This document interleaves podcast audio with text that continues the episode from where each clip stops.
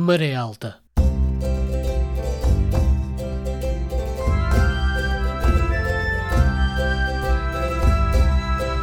Na madrugada do dia 25 de abril, o movimento das Forças Armadas Portuguesas estabeleceu o controle da situação política em todo o país, proclama à nação o seu propósito de a libertar de um regime que a oprime há longos anos e de levar a cabo um programa de salvação do país e de restituição das liberdades cívicas de que vem sendo privado.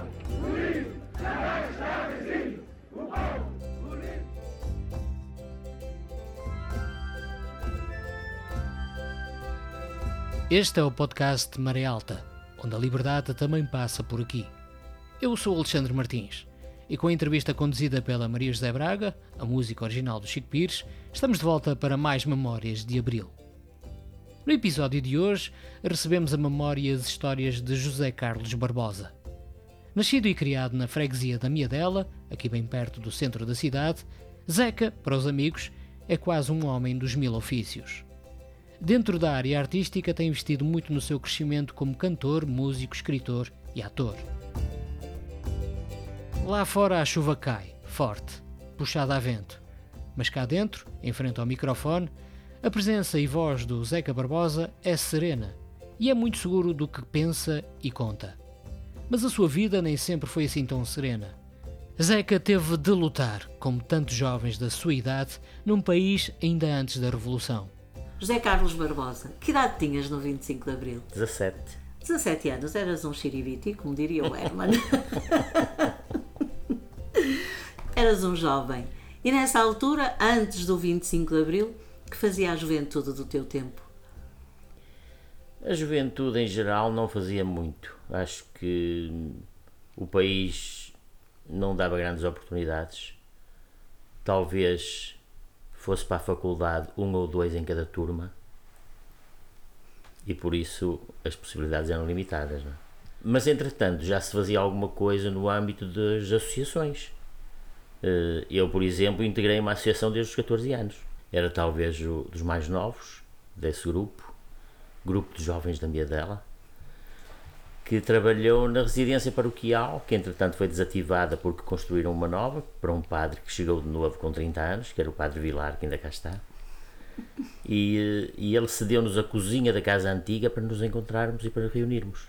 E vocês reuniam e faziam o quê? Conversavam Sim. o quê? Uh, falávamos de coisas várias. Para já fazíamos teatro, um grupo alargado que fazia teatro, um pouco comédia, sobretudo comédia. E Com falava... textos subversivos ou textos? Não, não, nesse momento não, num primeiro momento não. Tudo uh, autorizado? Sim, coisas eh, para passar o tempo, claramente. Uh, depois isso evoluiu um pouco mais tarde e, e, e, sobretudo, falávamos sobre temas da sociedade. Um tema premente era a guerra colonial, porque eu, sendo o mais novo daquele grupo no, no momento, tinha colegas que tinham já 20 ou 20 e poucos anos. E, e portanto que, era o que eu se esperava. Sim, foram, foram à guerra mundial, dois, um morreu, um outro rapaz da minha dela, que não era do grupo, também faleceu na guerra, e portanto essa discussão tornava-se ali urgente. E acontecia. Eu diria que naquele momento não se falava propriamente de política, nos meus 14, mas da guerra sim, já se falava. E eu, sendo filho de militar, tinha uma informação de África um pouco diferente dos outros, mas era uma informação também circunstancial, não tinha a ver com a guerra propriamente. Com a vida de lá, como é que se, as pessoas, e nomeadamente os militares, como é que passavam lá o seu tempo, etc. Curiosamente, quanto ao teatro, tivemos um texto do Bernardo Santareno, Traição do Padre Martinho, que foi apresentada já depois do 25 de Abril, mas foi ensaiada toda antes. Ah, foi mesmo ali na fronteira. E que era um texto proibido, que nós ensaiámos à revelia de tudo e de todos, gostámos dele e, e aí já tínhamos aquele sentimento libertário que o texto nos, eh, que o texto nos induzia. Eh, também nessa altura começou o trabalho com as crianças, que o CIER ainda hoje faz, a CEP. Esse trabalho, que era o Serviço de Educação e Recreio, começou com as artes plásticas, com a pintura, com e, eh, e começou também aí na residência paroquial. Foi o embrião da ACEP, digamos, foi esse grupo alargado que depois deu origem ao grupo teatro e à animação infantil. O que se fazia era isso, mas não era muito comum, Portanto, esse tipo de intervenção já, essa discussão, aí, eh, com a vinda do Zé Luís Carvalhido da Guiné, eu percebi que não, ia, que não iria à guerra. E apesar, porquê? apesar de não o ter dito nunca a ninguém, muito Sim. menos ao meu pai, é? Percebi que aquela guerra não, não podia acontecer para mim. Não, nem tinha uma consciência política muito aguda, mas a guerra, eu não podia ir àquela guerra. Percebi claramente que aquilo não era, não era para mim. E comecei a, a imaginar como é que podia fugir daqui. França era o meu destino natural, tinha lá tios em Paris pronto, isso foi-se adensando na minha cabeça, fui imaginando como é que podia fazê-lo. Era preciso uma caderneta militar para sair do país, para ir à Espanha, aqui ao lado, era preciso um documento. Os rapazes a partir de certa idade precisavam disso. Para não haver perigo de fuga? Pois, pelo menos para tentar evitar, não é? Eles claro. iam na mesma. É? Mas, a dado passo, o 25 de Abril aconteceu e não foi preciso. Depois tudo se resolveu naturalmente e não foi necessário. Nessa altura, eh, esse grupo de jovens, os teus, o teu grupo, tinha noção de, além da guerra, claro que tinham, porque estava ali é? no, no vosso futuro imediato, tinha noção do país fechado, eh, negro, miserável, tinha noção dos crimes que se cometiam na, na, perseguição política, da censura. Como é que isso passava por eu, vocês? Eu, eu posso falar de duas vertentes. No Liceu de Viana, aconteceu-me uma vez uma, um episódio que foi bastante marcante para mim. Tínhamos um colega de turma, o Severino Costa, que um dia numa aula me passou a socapa um papel, um papel dobrado e disse-me guarda e vê em casa. E eu fiquei um pouco alarmado com aquilo, era uma coisa inaudita, não é? Um, acontecer aquilo numa aula. É? Uh, e depois em casa, eu não, eu não esperei por chegar a casa, mesmo depois fora da aula, eu desdobrei o papel e era um, uma impressão fraca, feita em numa qualquer tipografia, e que tinha fotografias de pessoas, e em cada fotografia tinha o nome, data de nascimento e porque é que estava preso. Aquilo mexeu bastante comigo, porque na minha casa dizia-se frequentemente que cuidado, que o pai pode perder o emprego. Havia ali uns movimentos no vizinho nosso, à noite, e a minha mãe dizia-nos para termos cuidado, para não irmos para lá, para não... uma coisa que não só hoje, depois mais tarde é que soube explicar. Claro. Mas esse, essa passagem desse papel foi para mim uma coisa que clarificou bastante. E porquê é que estavam presos, lembras-te? pois eles estavam presos sem culpa formada, dizia no papel. Depois, isso, depois houve aqui várias pequenas peças que se foram juntando. O falecido Raimundo Delgado trouxe um dia para o grupo de jovens uma cassete uh, através da qual eu ouvi pela primeira vez o, o, os vampiros e o menino do bairro negro. Foi o primeiro contacto que eu tive com José Afonso. Essas peças começaram a colar-se devagar umas às outras, é? com o tempo. Entretanto, em 1969 houve eleições e esse meu vizinho desapareceu. No dia seguinte já não estava. Porque apoiava o Humberto Delgado. Sim, era, era uma pessoa da oposição. Claro. Mais tarde ele voltou, depois de 25 de Abril, e não voltou a ter atividade política, era o Aníbal Maurício, penso eu. E até de, de 69 a 74 não apareceu? Não apareceu mais, nós não sabíamos dele. Depois soubemos que tinha ido para a França nessa noite, que tinha fugido, ele e outros mais que se reuniam ali naquela casa. Ficava a 20 metros da minha casa. Eu brincava com os filhos dele. E esse homem voltou depois, eu acho que ele pertenceu aos quadros da FEC ML, mais tarde, depois do 25 de Abril, ou até antes, não sei se, se existia já antes. Uh, a verdade é que todas estas peças montaram uma ideia que eu adquiri sobre o regime, não é? Uh... Às tantas, desculpa, às tantas não muito clara, mas estava ali no subconsciente. Perfeitamente. Tudo isso, o não ir à guerra, aquelas movimentações meias clandestinas, o papel dos presos, eh, eh, desenhou-se ali um clima através do qual eu percebi perfeitamente que havia, que havia algo de normal na nossa vida cotidiana. E sim, depois o 25 de Abril, depois, o meu pai militar, mas não o que ele nos dizia da África eram coisas eh, não com uma, com uma intenção política, que não. O meu pai era um homem bastante conservador, mas ele chegou-nos a dizer um dia que os aviões portugueses que queimavam com napalm aldeias inteiras na Guiné.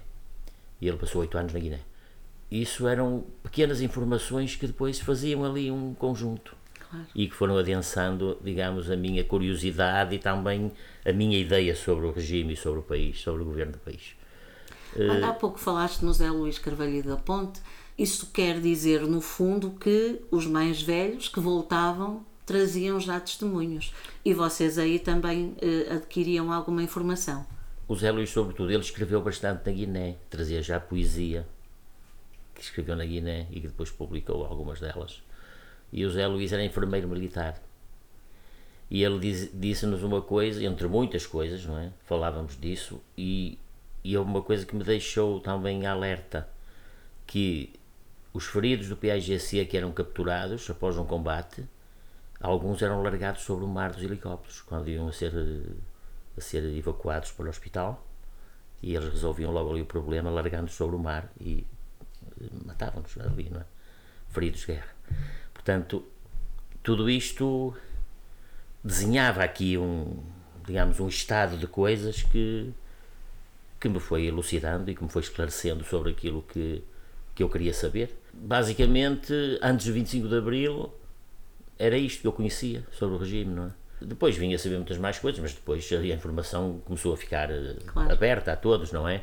O Alfredo Reguengo, também era daqui da minha dela. O Alfredo Reguengo era um homem uh, filho único, de uma família abastada, um, bastante conceituada aqui na minha dela.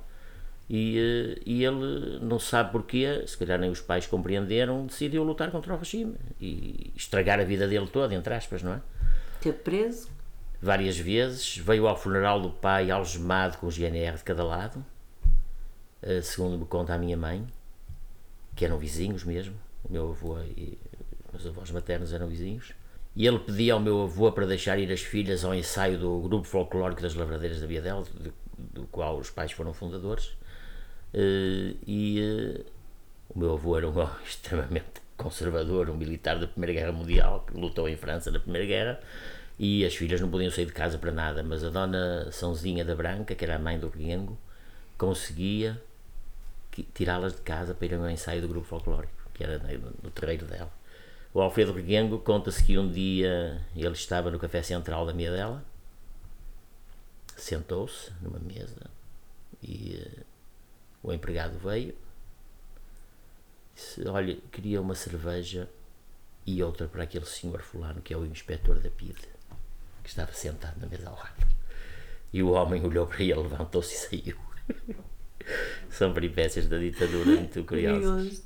Uh, sim, o Alfredo Reguengo é uma figura que um pouco esquecida, que tem poesia maravilhosa, não é? Para mim tem poesia maravilhosa e que foram algumas uh, referências que eu fui recolhendo também. Depois do 25 de Abril, claro, tudo isto abriu e, e claro, e foi conhecido.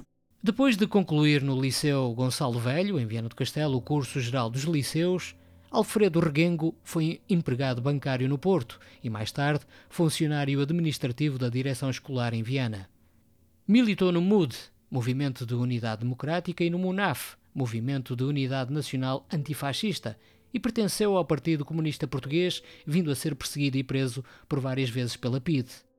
Expulso da função pública e regressado da prisão, foi despachante da alfândega de Viana do Castelo. Após nova prisão, só conseguiria empregar-se numa empresa de construção no Porto, como empregado de escritório, vindo mais tarde a trabalhar nos escritórios de uma empresa em Viana.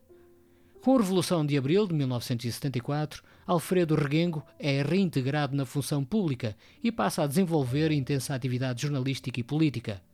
Sensível aos problemas sociais, foi um poeta de intervenção lutando por uma sociedade mais justa e mais humana. Publicou dois livros de poesia e vários textos de etnografia, de crítica literária e comentário político, dispersos por várias publicações, sobretudo jornais e revistas.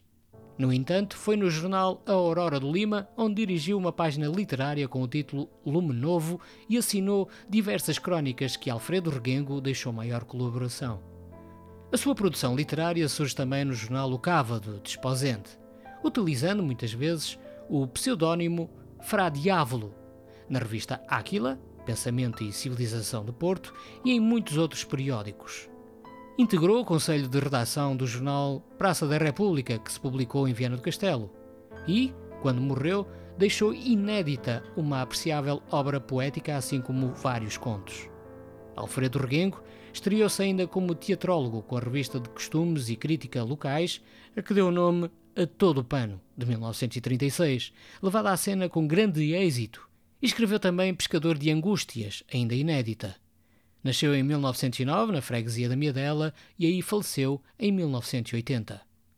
Entretanto, chega o 25 de Abril, estavas nos teus 17 anos, não estavas em Viana, já trabalhavas? Não estava. Eu tinha deixado de estudar aos 16 porque tinha feito o antigo quinto ano e os meus pais tinham separado entretanto, a família passou ali por umas convulsões estranhas e um dia um senhor que era meu vizinho disse à minha mãe se precisava de um emprego para algum filho.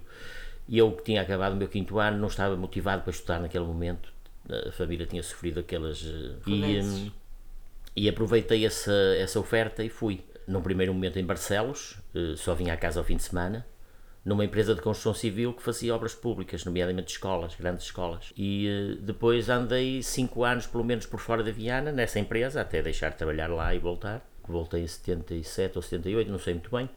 E, portanto, não estava. O 25 de Abril, penso, foi numa quarta-feira. Quinta. Quinta, parece.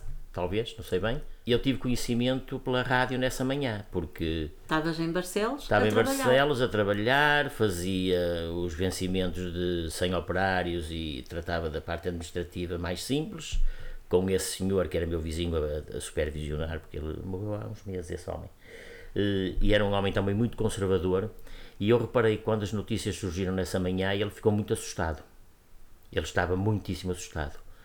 Mas eu senti-me como é de dizer, imbuído de uma alegria inicial, uma coisa pueril, algo que era uma alegria contida que eu não podia muito bem também perante todo aquele conservadorismo manifestar, mas que foi uma alegria interior muitíssimo grande que eu senti, porque foi talvez a continuidade de todas aquelas coisas que eu Mais fui uma juntando. peça no puzzle, quase Exatamente. a última.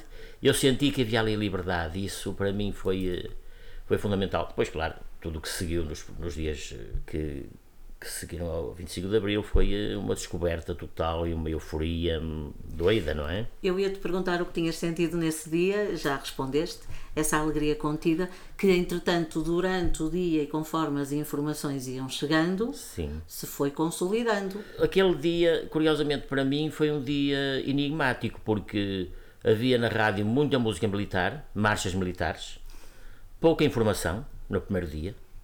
Eh, penso que só ao fim da tarde ou noite é que houve uma comunicação. E a televisão? A televisão, eu não tinha televisão naquele momento, eu não tinha acesso à televisão. Eu estava no trabalho, se tinha pois. um rádio, e alguém comprou jornais também, um jornal, se não estou em erro, mas era rádio, e a rádio eh, limitou-se a uns comunicados muito lacónicos, aquela música Marcha Militar e aquilo foi um dia de quase ansiedade também à procura de mais informação. Mas sim, no fim do dia surgiu um comunicado, não sei se o Conselho da Revolução MFA. foi do MFA. O Conselho da Revolução foi mais tarde, talvez. Sim, talvez, sim. Presumo. Sim, um comunicado do MFA, onde foi dito tudo aquilo que uh, assossegar as pessoas, que tinham restaurado a liberdade, uh, o regime tinha sido deposto e tal. E, Respirei mais fundo aí. O que é que te lembraste? Qual foi o teu primeiro pensamento? Não vou para a tropa. Uh, sim, não vou para a guerra. Não vou, não para, vou a para, guerra. a guerra. Não, não vou para a guerra. guerra. Foi, sim, foi isso sobretudo. Uh, a primeira impressão foi de alegria por isso também. Mas sim, a liberdade estava sempre ali presente, porque eu já tinha a noção da, da repressão. Tive a noção de que havia ali uma coisa libertária. No dia 25 de abril de 1974, na rua Sampaio Pina, número 24, o edifício da Rádio Clube Português foi ocupado pelo Grupo de Comandos número 10. O Movimento das Forças Armadas, MFA, incluiu no plano de operações como objetivo a ocupar para servir como emissora do movimento através da qual seriam lidos os seus comunicados. A ação, apoiada por uma companhia do Batalhão de Caçadores 5, foi efetuada por um grupo de oficiais constituído pelos Major José da Costa Neves, Major Delfim Campos Moura, Major João Sacramento Gomes, Capitão Artur Mendonça de Carvalho, Capitão José Correia Pombinho, Capitão José Santos Coelho, Capitão Nuno dos Santos Ferreira e Capitão Nuno dos Santos Silva. A conquista do objetivo foi confirmada ao posto de comando do MFA às 3h20 da manhã. O primeiro comunicado do MFA foi lido pelo jornalista Joaquim Furtado às 4 horas e 26 da manhã. Aqui, posto de comando do Movimento das Forças Armadas. As Forças Armadas Portuguesas apelam para todos os habitantes da cidade de Lisboa no sentido de recolherem as suas casas, nas quais se devem conservar com a máxima calma. Esperamos sinceramente que a gravidade da hora que vivemos não seja tristemente assinalada por qualquer acidente pessoal. Para o que apelamos para o bom senso dos comandos das forças militarizadas, no sentido de serem evitados quaisquer confrontos com as Forças Armadas. Tal confronto, além de desnecessário, só poderá conduzir a sérios prejuízos individuais que enlutariam e criariam divisões entre os portugueses, o que há que evitar a todo custo. Não obstante a expressa preocupação de não fazer correr a mínima gota de sangue de qualquer português, apelamos para o espírito cívico e profissional da classe médica, esperando a sua ocorrência aos hospitais, a fim de prestar a sua eventual colaboração que se deseja sinceramente desnecessária.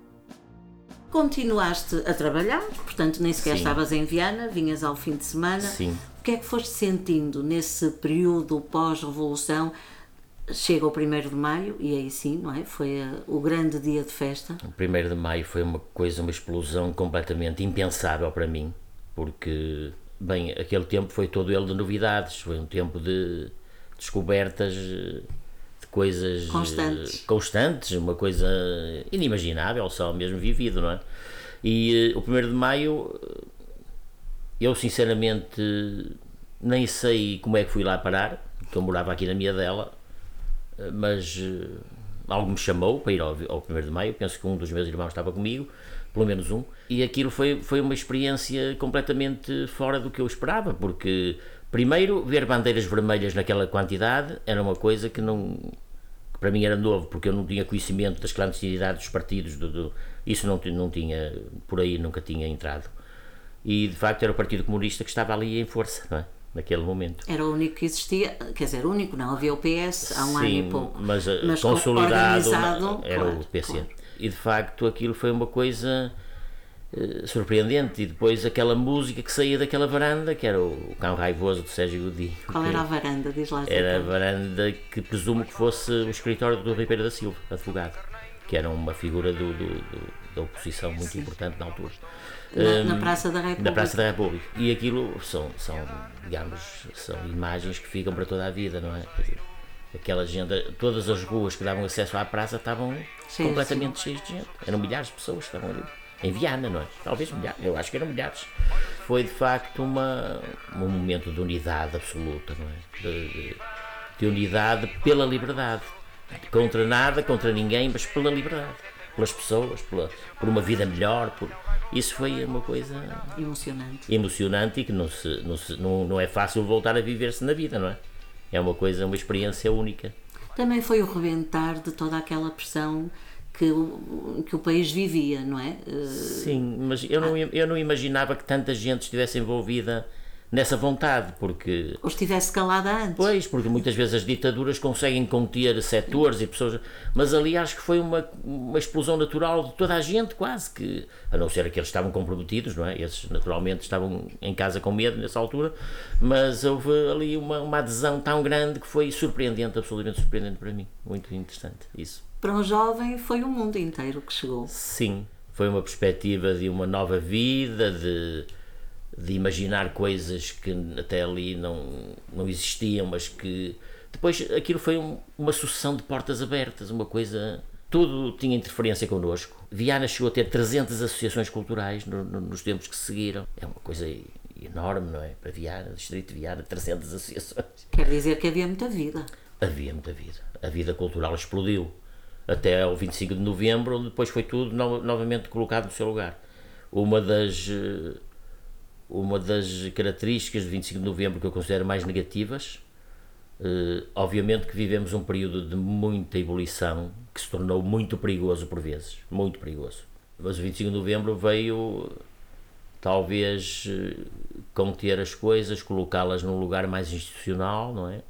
Para o bem e para o mal. Foi um balde de água fria? Uh, sim, para muita gente que tinha o seu idealismo e a, sua, e a luta pelo socialismo, como uh, foi, de facto, mas uh, depois tudo também começou a morrer, aquela espontaneidade começou a morrer. Isso foi mal. Mas porquê? Voltou o medo? Não. Não, não voltou o medo, mas havia ali uma. Desilusão? Não sei, eu não sei explicar, mas a verdade é que aquela panela a ferver que estava sempre ali, sempre, a, a, a produzir coisas novas, foi posta no mínimo. O lume foi colocado no mínimo. E aquilo começou a fervura a baixar. Isso também tirou um bocado de vontade às pessoas de, também eh, perceber o que é que vinha a seguir, não é? eu não tenho essa tão grande desilusão, dizer assim, ai, eh, não valeu a pena, afinal isto foi feito para quê? Não, não, de modo nenhum, de modo nenhum. Tudo valeu a pena. Mesmo aquele período revolucionário que foi um período de muita tensão, mas de muita alegria, também de muita tristeza, porque aconteceram coisas também muito graves, não é? Mas aquilo também não podia durar, não era possível aquela revolução latente nas ruas, estar, mesmo assim ainda durou ali dois anos, que foi um período relativamente longo, mas com muitos perigos à mistura. Eu hoje compreendo que sim. Um dia, conto-vos uma pequena história que é elucidativa. Um dia eu vinha de fim de semana, numa sexta-feira ao fim do dia, saí da estação de Viana com o meu saquinho de viagem e vi um ajuntamento à beira da Cruz Vermelha. E desci a avenida aquele bocadinho e havia ali uma sede de um CDS, penso naquela rua, eh, General Luís do Rego. Rua General Luís do Rego, sim. E que estava a haver uma tentativa de assalto àquela sede.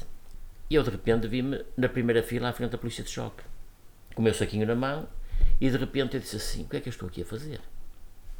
Isto, isto é um perigo para a minha integridade. E fugi dali e vim direitinho para casa. Para casa, é mais seguro. Mas aconteciam estas coisas que eram completamente fora do que, do que estava previsto. E não, não é? eram combinadas. Nada, nada, nada. Eu saí da estação e vim ter ali onde estava, juntei outras pessoas. Hoje percebo que, com, com mais calma, com mais. percebo que aquele estado de coisas não podia durar. Era uma confrontação muito complexa, muito grave. Havia ali uma luta política intensa e um clima, por vezes, de guerra mesmo, que ia dar mau resultado, de certeza absoluta.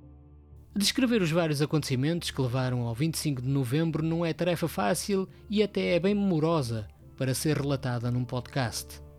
A descrição seguinte desses dias não é um resumo, mas apenas uma breve pincelada em alguns, e repito, alguns acontecimentos.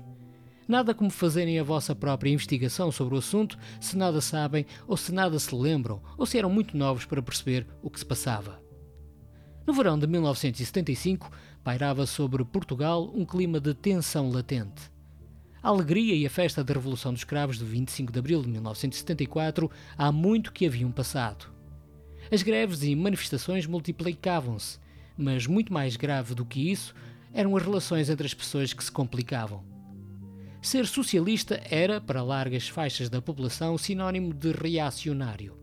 Até os simpatizantes do Partido Comunista eram denominados por um pequeno mas aguerrido e ativo partido, o MRPP, Movimento Reorganizativo do Partido do Proletariado, de sociais fascistas. Todo o verão de 75 é caracterizado pelos ataques às sedes dos partidos políticos, especialmente do PCP, que vê várias das suas sedes no norte do país saqueadas e queimadas. O espectro da divisão do país entre Norte e Sul e entre os Açores, muito ligados pela imigração aos Estados Unidos da América e o continente, está presente. Os medos dos setores mais à direita e ao centro da sociedade portuguesa centravam-se nas nacionalizações das principais indústrias, iniciadas a partir do golpe falhado de 11 de março, bem como nas ocupações de edifícios de habitação e de grandes propriedades agrícolas, isto a par de um certo clima de anarquia que se vivia, com greves nas quais os trabalhadores de determinada empresa exigiam, além de reivindicações económicas, a substituição, o saneamento, dos responsáveis e gerentes da sua empresa em manifestações quase diárias. Para os setores da esquerda moderada, era a questão da unicidade sindical isto é, a defesa, por parte do PCP, de que deveria existir uma e só uma central sindical. Haviam também as ocupações dos órgãos de comunicação social, os saneamentos de numerosos professores da universidade e a substituição dos cursos por preleções políticas, sendo os alunos passados sem exame, mas sim por passagens administrativas. Isto sem falar dos movimentos feministas que, numa manifestação no Parque Eduardo VII, deitaram ao lixo tachos, panelas e sutiãs, símbolos da antiga forma de como eram vistas as mulheres. Otelo Saraiva de Carvalho, com o seu reduzido grupo de fiéis, e chefiando o COPCON, Comando Operacional do Continente, sentindo o poder escapar-se-lhe, distribuiu alguns milhares de espingardas metralhadoras G3 a grupos esquerdistas. A direita militar, chefiada por Ramalhantes e Jaime Neves, comandante do Regimento dos Comandos na Amadora, preparava um contragolpe. O cerco à Assembleia da República, levado a efeito pelos operários da construção civil em greve, a 12 de novembro, durante o qual os deputados estiveram impedidos de sair do edifício durante várias horas, acabando por o abandonar entre filas de manifestantes que os apupavam, exceto aos deputados do Partido Comunista, e isto debaixo dos olhos do Copcon, apressou o desfecho. Pressionado, o Conselho da Revolução determina a substituição de vários comandantes militares e a dissolução da base escola de paraquedistas de Tancos, da qual os soldados e sargentos haviam expulso todos os oficiais. A reação das esquerdas militares onde ocupou algumas bases aéreas enquanto o Ralis na Pontinha controlava os acessos a Lisboa, foi fraca. O regimento de comandos, seguindo um plano previamente traçado, ataca o quartel da Pontinha e o da Polícia Militar na calçada da Ajuda. Foram de dois o número de mortos na Polícia Militar. Felizmente, as armas distribuídas aos civis não chegaram a sair dos caixotes e as restantes unidades militares não se movimentaram. Um dos mentores do golpe tinha mentalidade claramente democrática, que era o general Ramalho Yanes. O presidente da República, na altura, general Costa Gomes, embora de simpatias esquerdistas, apoiou politicamente o golpe. Mais tarde, em entrevista, viria a afirmar ter evitado várias vezes a guerra civil. O pai ideológico da Revolução, o Major Melo Antunes, apelou à calma, dizendo que o Partido Comunista era indispensável à democracia e desta forma a finalização do período revolucionário teve lugar de forma pacífica e não revanchista. Otelo Saraiva de Carvalho viria a ser preso mais tarde, juntamente com outros militares. O Copcon foi então extinto. Que coisas uh, percebeste que mudaram em Viana? O que é que passaste a ver e não vias? Viana não é o meu conhecimento perfeito. Uhum. Lembro-me que depois de Barcelos eu fui para Espinho, onde estive um ano e tal, e em Espinho vi o último tango em Paris, no cinema. Isso mudou. Mudou, sem dúvida. Isso foi uma mudança brutal. E vi um filme que era o Emmanuel, que era um filme de uma sensualidade absolutamente extraordinária. E uma grande banda sonora. E, e que foi, sim, um filme lindo e que e que foi para mim uma, uma de muitas descobertas que se foram fazendo, porque a liberdade está a passar por aqui, não é? Coisa estava que mesmo, estava, estava mesmo. mesmo, não é? Eu hoje falo muitas vezes aos jovens, agora ainda este ano tive aqui uma série de concertos nas escolas secundárias, um projeto musical que é uma aula da história contemporânea portuguesa, e falava-lhes daquela coisa de estarmos separados na, nos, nas escolas, os rapazes de um lado as raparigas do outro, e como isso, imensas coisas, as mulheres não votarem, não terem direitos. Não. O país alterou-se completamente, transfigurou-se, não é? Começou a haver a liberdade, e depois a Gabriela, que foi caricato, não é? A primeira que fazia parar o Parlamento, não é? Fazia, fazia parar o país. O país e o Parlamento, que é uma coisa que não se, não se compreende como é que um Parlamento do país pode parar ninguém. por uma telenovela, não é? mas parava e uh, mas era absolutamente compreensível porque a carga de sensualidade e de sexo que aquilo envolvia e que para nós portugueses não existia, aquilo não existia. Nunca viste. Não, não, aquilo era tudo reprimido, aquilo uma coisa. E, eh, e ver aquela mulher que encarnava em si a, a, liberdade sexual, tudo aquilo que era a força de uma mulher livre, não é? Ainda que num contexto diferente do nosso foi um dos ingredientes, entre muitos outros, que nos fizeram ver que estava tudo em mudança, Portugal estava numa profunda mudança. E ajudou as mulheres portuguesas essa ah, novela? Sim, sim. E sim, os homens? Ajudou, claro. Ajudou a, começou, a, a, mudar mentalidade. Começou a haver outras perspectivas, porque ninguém se beijava em público, ninguém. Eh, Também era proibido. Pois, a lei tinha, a lei tinha umas certas coisas. É? Ah, até no tempo de Salazar era proibido andar descalço. Os mendigos que não tinham calçado não podiam andar descalços. Andava com um soco num pé e no outro sem, porque só tinha um e não, não tinha arranjado algures e não podia andar descalço. Por isso. Bom, mas isso as leis são, são o que são. Portugal, sim, essa explosão de alegria, de liberdade, de descoberta foi nítida. Eh, eu senti isso de uma forma vibrante. Escreve João Goberne em 2017 no Diário de Notícias. Na edição de 3 de novembro de 1977, a primeira página do Diário de Notícias repartia-se por vários temas noticiosos. O primeiro-ministro do primeiro governo constitucional, Mário Soares, tivera em Paris um encontro com o ministro dos Negócios Estrangeiros da Arábia Saudita. Brezhnev propunha no 60 aniversário da Revolução Soviética a suspensão dos ensaios nucleares. Benfica e Futebol Clube do Porto seguiam adiante nas provas europeias de futebol. O aumento do consumo de leite ia obrigar a importações. A ponte Dona Maria Pia, no Porto, preparava-se para festejar o centenário. Havia reclamações dos candidatos a professores e novas notas de 20 escudos em circulação.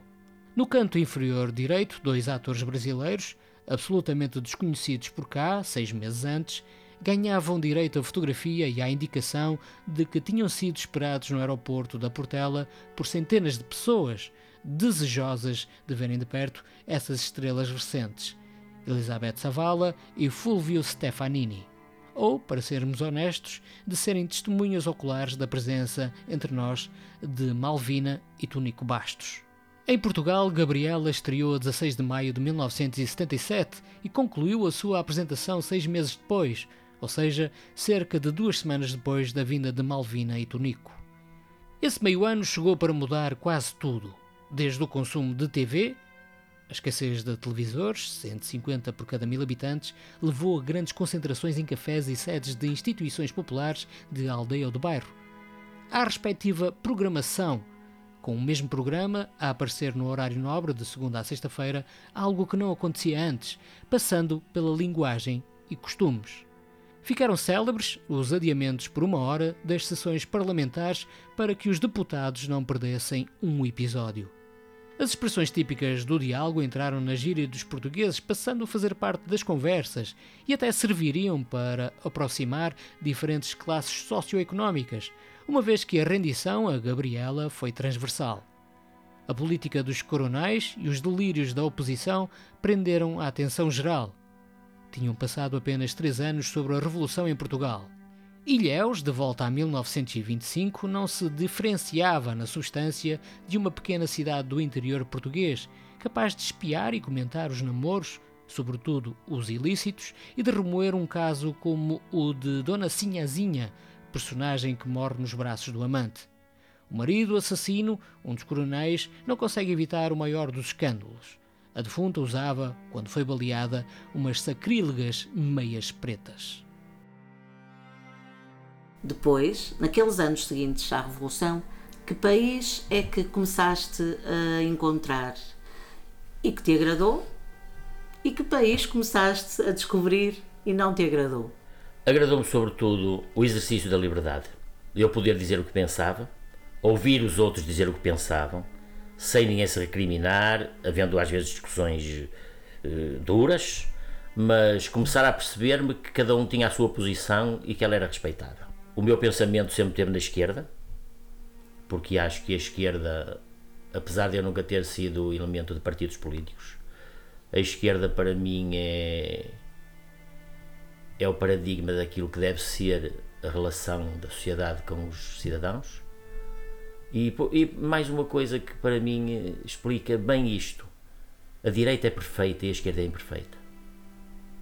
A esquerda admite que alguém que não possa ou não queira trabalhar, que não tem competências para isso, possa ser ajudado pelo Estado a não morrer de fome. A direita não, para a direita tudo é, tudo é perfeito. Aquele que não trabalha é porque não quer e tem que ser abatido. Portanto, isto em traços largos, não é? Eh, isto são, são digamos, diferenças que para mim são fundamentais.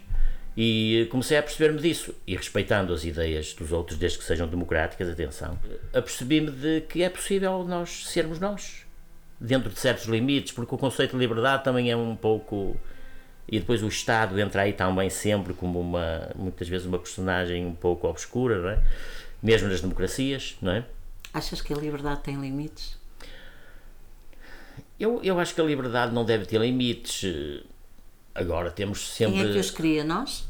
Eu acho que devemos, eu, eu, eu acho que devemos criar algum limite, porque hum, o prejuízo dos outros não pode ser liberdade. Eu não posso prejudicar alguém só pensando na nossa invoca, liberdade. é? Invocando a liberdade. Não. A liberdade tem que ser uma coisa, tem que ser um equilíbrio. E eu vejo muito mais a liberdade como o pensamento livre. Eu poder uh, pensar as coisas à minha moda e poder comunicá-las como quero comunicá-las. Uh, depois, claro, isso reflete-se no nosso dia a dia, no, no, no modus operandi. Mas sim, o respeito pelos outros é tão válido para mim como a liberdade. Portanto, a liberdade tem, os, tem as suas balizas, tem que ter, não é? Em 1971, na Assembleia Nacional, Francisco Sá Carneiro afirmou: O valor essencial da liberdade, sem a igualdade, torna-se aristocrático privilégio de uns quantos. Anos antes, em 1967, num dos seus discursos, António de Oliveira Salazar garantiu que as liberdades ilimitadas destroem-se a si próprias. O país é aquilo que tu sonhaste hoje, em 2022 e 2023? Não é em tudo, obviamente que não é em tudo. Esperava mais. Tenho pena de não poder ser mais interventivo, porque, e retomando aquilo que disse, ao não estar nos partidos, nós sentimos logo arredados de uma intervenção mais, mais profunda. Isso é inevitável, porque. E torna-se ainda mais angustiante quando vemos pessoas com pouca qualidade ocupar cargos em catadupa, não é? Tanto no poder local como no poder central. Mas isso quer dizer que quando se fala em pouca cidadania, tu entendes que a cidadania não tem portas abertas? É preciso fazer parte de um partido político? Ah, eu não tenho dúvida sobre isso. Para chegar a alguns lugares é preciso ser de um partido. E se quisermos só agir uh, como cidadãos, uh, sem Podíamos fazê-lo. sonhar com o lugar? Eu, eu, faço há 50 anos. Tu fazes? Uh, simplesmente os efeitos disso estamos sempre a perceber que são insuficientes. Porque quando pretendemos dar uma opinião mais concreta, ela é ignorada é sempre descontextualizada do que se pretende e isso angustia-me um pouco, porque angustia-me por uma razão, porque eu vejo a vida política e social a degradar-se, vai-se degradando cada vez mais em certos domínios e eh, de certeza que há ideias diferentes para pôr em prática e elas não são sequer consideradas, porque é preciso manter aquele rumo e dar de comer àquela manada toda que está aí esfaimada à espera do, do, do, seu momento, é? Mas os partidos de poder são semelhantes, não há aqui diferenças, não é? E presumo que seja igual em todo lado, não é? Isso é um, um dos problemas que a democracia tem. A democracia, ao não acautelar a justiça e essa equidade, está a autodestruir-se. E depois nós queixamos da extrema-direita e da extrema-esquerda e deste, disto e daquilo. Tudo são ameaças, mas na verdade a ameaça está dentro da própria democracia, porque não cuida de si própria, não é? ao não cuidar, abre caminhos e abre portas, isso não tínhamos dúvida. E depois toda a gente fica muito admirada, porque basta olhar, basta olhar como é que os políticos conduzem a vida e todas as implicações dos casos que surgem e disso tudo. Quer dizer, isso é de facto uma, uma prova de que as coisas estão mal, não, não há transparência, não há. Isso os cidadãos não perdoam. E muitas vezes encontram antídotos que são podem ser desadequados. Isso não é desilusão. Em parte, pode ser um bocado de desilusão, mas uh, o que eu penso é que aquilo que a democracia nos trouxe, em contraponto, é incomensuravelmente bom. Ia-te fazer uh, essa pergunta. Vives feliz agora neste país? Eu estabeleço sempre uma relação entre o antes e o depois, para me consolar um pouco também, porque por muito que eu pense que o atual, que é às vezes grave e não, não, não traz grande ânimo, o antes era tenebroso. E esta comparação que eu faço permite-me, porque vivi aquele tempo ainda, permite-me perceber que a extrema-direita nunca será uma solução. Nunca será na vida. É? Compreendo que algumas pessoas que são mais novas Assim, ah, vamos experimentar porque eles nunca governaram. E pode ser diferente desta coisa má que estamos a viver. Mas cuidado, essas comparações têm que ser muito cautelosas porque. É preciso que é preciso. É, é, é fundamental manter a, a, a, memória. A memória, sem dúvida. A memória é, é absolutamente crucial nestas coisas.